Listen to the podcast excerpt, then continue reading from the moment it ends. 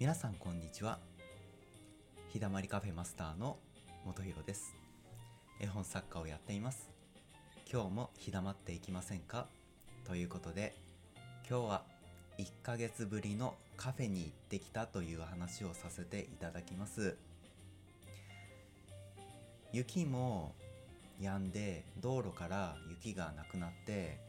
あ今日は行けるかなと思って久しぶりにカフェに行ってきました、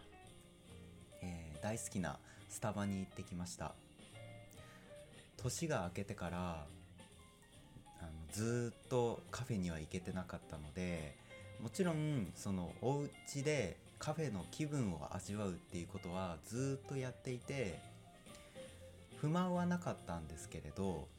けれどやっぱりカフェに行きたいなっていう思いがまあ強かったんですよね。でようやく、えー、行ってきました。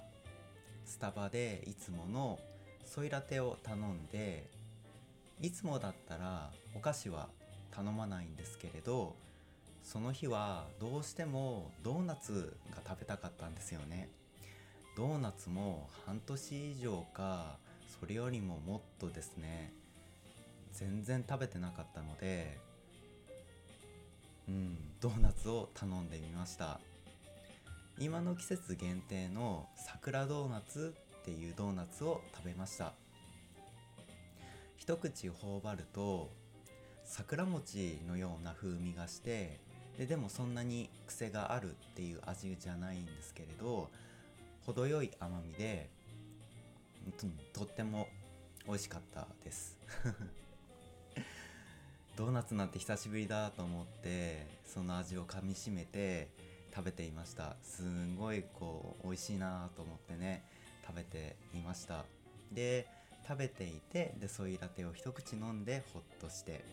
やっぱりあソイラテ美味しいなって家庭でね作れればいいんですけれどこうお店のソイラテを飲んで、うん、ゆったりする時間。でカフェの空間があってとってもね心地よい時間をね過ごすことができました。お店の中で僕はエッセイを書いていました。ゆったりした時間の中で書くエッセイ。エッセイの内容もカフェに行ったっていうお話を書きました。エッセイを書き終わるとずっとね音楽を聴いていました。久しぶりに音楽をえー、聞く集中して聞くっていうことをして結構長い間ねスタバにはいたんですけれど本当にいい時間を過ごせたなと思ってで改めてカフェっていいなと思って自分の家でカフェの気分を味わう。音声を通してカフェっていうものを作っていく。っていうことも大切なんですけれどやっぱり本物のカフェに行くっていうこともやっぱり自分の中では大切なんだなっていうのを思いました。うん、やっぱりカフェの空間あの空間は自宅だと完全には再現できないっていうのはありますね平日だったので店内にはお客さんがまばらでした。